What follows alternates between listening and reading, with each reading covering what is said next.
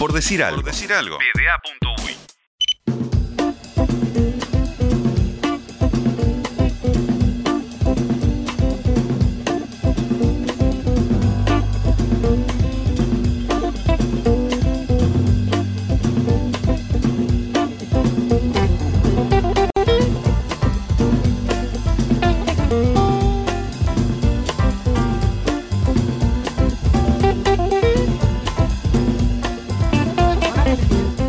Estamos. Perdón, perdón, llamé al aire. ¿Qué le tiró? ¿Qué le tiró? Pará, pará, pará, ¿qué le tiró? Estábamos hablando de eh, apasionantes disputas deportivas de la historia, sobre todo en deportes donde se compite en carreras.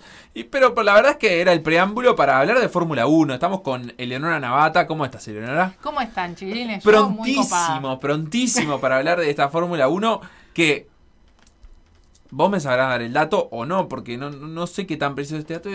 Empatado. A la última fecha, dos pilotos. ¿Alguna vez en la historia pasó esto? Bueno, yo no soy una de las estadísticas, todo lo contrario. A mí las estadísticas siempre tengo que tener a alguien que me las apunte porque no me acuerdo de nada. Claro. Y además, no soy de mirar estadísticas, así que diga, o sea, al revés. Es como que me acuerdo más de, de- de hechos, de conceptos, de anécdotas que de estadísticas. Te diría, desde que vos Sí. ves Fórmula 1, ¿te acordás un campeonato que llegaran empatados? al- a la última? Yo no me acuerdo de ninguno. Yo no me acuerdo de si, si estaban empatados en puntos, pero sí recuerdo que en la última carrera se, Se iba a definir el campeonato, claro. que es lo que está sí, pasando ahora. eso sí. ¿Está? Empatados en puntos, la verdad, no lo recuerdo. Pero ¿Qué sí- pasó en Jeddah, en el circuito de Arabia Saudita, donde eh, Verstappen llegaba con 8 puntos de ventaja y buscaba o mantener esa ventaja, o mantener alguna ventaja, o extender la ventaja, o por lo menos no, no, no, no perder? Bueno, eh, el- en realidad hoy en día están, como vos dijiste, con 369,5 puntos cada uno, pero Verstappen está por encima de Hamilton en la tabla porque tiene una carrera más ganada. Ganó en esta temporada 9 carreras y Hamilton ganó 8 carreras. O sea- Así que de no sacar puntos ninguno de los dos en la próxima carrera, Max va a ser el campeón de Fórmula 1. Maravilla. Esa, esa, es la situación en la que estamos hoy. Perfecto, eso es lo concreto. Y Sí. queda un solo gran premio que es el de Abu Dhabi. queda el Gran Premio de Abu Dhabi en el circuito de Jazz Marina, que es otro circuito nocturno precioso, de los más lindos de la Fórmula 1, por más que soy de las tradicionales y me gusta el de Mónaco, me gusta el de Spa, me gusta Silverstone, pero hay que reconocer que este circuito de Abu Dhabi es muy lindo, por lo menos muy vistoso, como lo es el de Jeddah, que es un circuito muy veloz, muy peligroso, tiene muchas curvas ciegas que, de las cuales se quejaban los pilotos, porque cuando vos tenés una curva ciega, cuando vas a tomar la curva y llega a haber un, accidente, a haber un accidente previo después de la curva, No seguramente no te vas a dar, no, no, no vas a tener mucha chance de esquivarlo, de frenarlo y te vas a dar de lleno. Y es un circuito difícil y peligroso que además eh, en esta etapa del campeonato y cómo estaba el campeonato, eh, no parece del todo prudente que se haya disputado, que se dispute ahí. El año que viene eh, está previsto que eh, en Arabia Saudita se dispute en otra etapa del campeonato cuando no se jueguen tantas cosas, justamente Claro. por la peligrosidad este, que tiene ese circuito y donde eh, muchos este, pilotos también se, se, se quejaron o por lo menos hicieron llamados de atención sobre el peligro de ese circuito y en la Fórmula 2 que se corre antes de la Fórmula 1, el mismo día, el día anterior las clasificaciones y demás, este, la carrera tuvo tres vueltas porque entró el auto de seguridad muchísimas veces, hubo un choque grande entre mm, eh, Fittipaldi y mm, Purger, que es otro de los pilotos de la Fórmula 2, y los dos terminaron en el hospital. Aparentemente están bien eh, golpeados y demás, pero están bien fuera de peligro. Este, y esos antecedentes se traían de, de este fin de semana, que es donde los podías tener, porque este circuito se empezó a construir en abril. En Claro. abril no había nada ahí. Eh, esa pista, que está a metros de la arena, eh, se construyó en ocho meses. Eh, tengo la estadística. Ah, en bien. 1974, y vos dijiste Fittipaldi recién, bueno, en aquel entonces Emerson Fittipaldi contra, que obviamente no es el mismo que corre en Fórmula 2 ahora. No, están además Pietro Fittipaldi y Enzo Fittipaldi. Enzo fue el que se accidentó el otro día en Fórmula 2 y Bueno. Pietro es piloto de prueba. Emerson contra Clay Regazzoni llegaron empatados a 52 puntos. Al. Gran Premio de Estados Unidos que definía el título mundial, lo ganó Fittipaldi, que terminó cuarto y sumó los puntos ne- necesarios para ganar la carrera. Así que solo una vez en la historia ha pasado esto. Lo que yo creo que va a, no sé si condicionar, pero sí a moldear el panorama de la carrera, es que está muy claro que son los dos mejores autos, pero además los dos mejores pilotos. O sea, Verstappen y Hamilton son eh, casi que obviamente los que en condiciones normales salen primero y segundo en esta carrera. No sabemos en qué orden. Sí, eh, eso que decís es tal cual. Y, y, el, y, el, y, el, tema de los autos, son los dos mejores autos y están despegados de la tercera escudería, que este año seguramente sea Ferrari. Vuelva Ferrari a empezar a tratar de retomar este el lugar que nunca debió dejar. Ah, pero bueno, Ferrari... el hincha de Ferrari. La hincha de Ferrari este, adentro. No, pero, pero hay mucha diferencia entre Red Bull y, Mercedes con el resto de las escuderías y también de Hamilton y Verstappen con eh, el resto de los pilotos. Me parece que eso es evidente en los resultados que, que se están viendo. Este, y creo que hubo fluctuaciones en el año con respecto a los autos. Eh, en un momento de la temporada parecía que el auto de Red Bull había encontrado una estabilidad mucho mayor, que no solamente era un auto confiable, sino que además era bueno en las partes cortadas y articuladas del circuito y en las rectas también. Había una, se temía que Mercedes, porque tiene una unidad de potencia que se cree que es muy superior a todas las demás, este, en las, en las carreras donde, donde había rectas este, importantes y varias zonas de DRS tomara ventaja sobre Red Bull y no pasó. En algunas de esas carreras este, eh, hubo ganadores de Red Bull.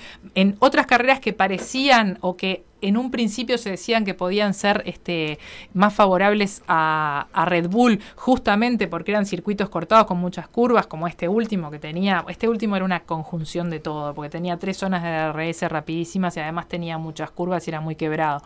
Este, que podía pasar que, que que Red Bull fuera favorito y ganó Mercedes. Entonces está, es como que no se podía especular con eso, pues los dos tenían tremendo auto, pero parece que al final de la temporada Mercedes sacó de la manga y no se sabe de dónde y tiene un motor que es inalcanzable. Sí, sí, sí, sí, no se sabe. Algo le están poniendo a ese motor. No se sabe qué parrilla. Lo que pasó es, recordemos en aquella carrera en la que Hamilton fue penalizado, terminó largando último, si no me equivoco, o, o, largando la clase, eh, teniendo algunos momentos en el sprint largó último. Sí, la ahí clasificación en el sprint fue eso, fue en Brasil, ¿verdad? Claro, eh, ahí largó último en el sprint. En el, en el sprint. Después, este eh, lo penalizaron y largó último en el sprint. En el sprint levantó 10 posiciones y largó décimo en la carrera y termina segundo. Fue una cosa. en ese momento parte de la penalización era porque habían cambiado la unidad de potencia. O sea, Eso Mercedes le puso un motor que algo distinto tiene, algo mejoró para dentro de los reglamentos, supuestamente. Eh, pero bueno, cambió podés, cambiar seis, seis veces de motor en el. O sea, podés utilizar seis unidades de potencia en el año.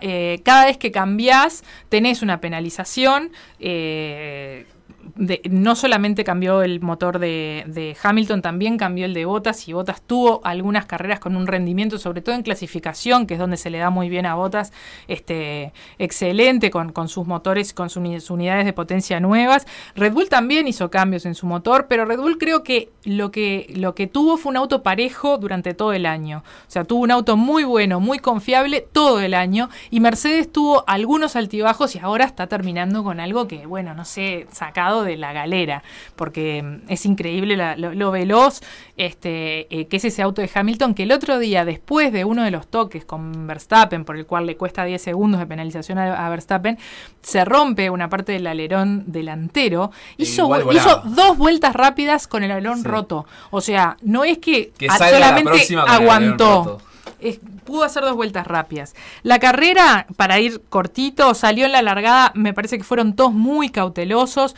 eh, salió en el mismo orden que había quedado la clasificación, eh, Hamilton, Bottas, Verstappen. Verstappen no hizo ninguna maniobra alocada en la largada, o sea, mantuvo esa tercera posición sin, sin jugársela mucho a, alguna maniobra un poco kamikaze. Capaz que este, se la jugó más ahí en los relanzamientos. cuando Bueno, el tema es que ahí se pega Mick. Schumacher eh, contra un, eh, una, barrera. Cuando se pega Mick Schumacher, eh, auto de seguridad y bandera amarilla. Auto de seguridad y bandera amarilla, lo que, lo que pasa es que todos siguen circulando en la pista a una velocidad controlada, no se pueden rebasar ni nada, pero siguen circulando. Lo que puede pasar cuando están en bandera amarilla es que entren a los boxes a cambiar neumáticos. Entraron todos, los de adelante, menos Verstappen. Verstappen se quedó en pista. Y cuando estaban todos eh, cuando estaban todos entrando a cambiar, ponen bandera roja lo que significa que todos tienen sí o sí que entrar, que se vuelve a alargar y que se vuelve a alargar desde la parrilla de largada, no desde en, fila desde los boxes. Entonces, em, eso fue un claro beneficio a Verstappen. Ahí hay una de las primeras polémicas porque se entiende que la bandera roja en ese momento no era necesario, porque esa bandera roja aparece para limpiar la zona de la pista donde este, la bandera amarilla fue para limpiar la zona de la, pista donde había este, chocado Schumacher, pero aparece la bandera roja para ver si tenían que em, arreglar la, barrera. Claro, la ¿Ah? contención. Claro, pero eso tenían que chequear porque no hubo que arreglarla, no, no, hubo que cambiarla. Simplemente se colocó en nuevo lugar y para eso no era necesaria una bandera roja según algunas escuderías, inclusive Fernando Alonso y algunos pilotos que hablaron de que era un disparate. ¿Y ahí quién es perjudicado? ¿Verstappen no, o Hamilton? Y ahí son perjudicados todos los que entraron. O sea, menos Verstappen, porque como después eh, toman el, para, el relanzamiento, toman el lugar que tienen en, en, la, en, la carrera, Verstappen no había entrado, estaba primero, pero estaba primero porque el resto había entrado. Entonces, este, van al relanzamiento y bueno, y ahí empiezan este, todas las, las suspicacias. Este, en determinado momento, eh, Hamilton hace una maniobra para pasarlo y Verstappen eh, le sale por fuera de la pista, lo cual le tiene que devolver el lugar, eso es parte del reglamento, que cuando te pasan y vos eh, evitás, eh, volvés a pasarlo o evitás esa, ese, ese, ese, rebase yéndote por fuera de la pista, tenés que devolver el lugar. Em, cuando hacen el relanzamiento, Verstappen tenía que devolver el lugar y em, la FIA, el comisario de, carreras, o sea, el, eh, Michael Massey, el australiano Michael Massey, le dice a, mm, por la radio, le dice al jefe de equipo, a Christian Horner de Red Bull, le ofrece relanzar con Verstappen detrás de Hamilton. En ese momento se, había, se había olvidado que Ocon entró en la pelea y los había pasado a los dos. Entonces le ofrece relanzarse así y mm, parecía como un remate. Te doy esto y si vos no aceptás, eh, puedo ponerte, te lo mando a comisarios, lo mando a comisarios y puede haber una, una sanción mayor. Y la respuesta de Red Bull fue, déjame verlo con el resto del equipo y te contesto. O sea, como si estuvieran en una negociación absolutamente pública. Lo cual no es que sea antirreglamentario, pero es un manejo que no está bueno. Y ese tipo de comunicación donde parezca que están negociando unos y otros, no. Eh, al menos en definitiva se termina definiendo el campeonato al mejor postor ahí. Sí, sí, sí, sí, no, no, no, no estaba para nada para nada bueno. Pasó Eugenio Figueredo y dijo que era desprolijo el manejo. Sí, te juro que sí, es, es, algo así. Después, por incidentes en la carrera, donde una vez más Verstappen corta camino eh, para que Hamilton no lo pase, se le dan cinco, cinco segundos y además tiene que devolver la posición. Y, y, la, y la cuestión principal es cuando el equipo le dice que devuelva la posición, porque los comisarios este, así lo pidieron, es que Verstappen hace esa frenada. Juega sucio. Le frena la cara a Hamilton para que se lo lleve puesto. Tampoco Hamilton es un angelito. No, no, está claro. Este, esa le tocó a Verstappen, otra le habrá tocado Lo que pasa es que ahí los dos, o sea, creo que la responsabilidad mayor es de Verstappen, pero Hamilton jugó su papel. ¿Qué pasa? Verstappen le tiene que devolver la posición y el equipo le dice devolverle la posición cuando vos lo puedas atacar de nuevo. Y eso cuando es antes de entrar a la zona de DRS. Que sea Verstappen quien pueda entrar con el DRS abierto y no Hamilton. Entonces Verstappen empieza a hacer lo que se le llama test de frenado y empieza a frenar, o sea, iban a 330 kilómetros por hora y frena, este, y Hamilton lo toca. Pero lo toca sin querer. Obviamente que no era ni negocio para Hamilton ni nada. Y además, este. nunca se pensó que iba a frenar tanto Verstappen. Y ahí cuando lo toca.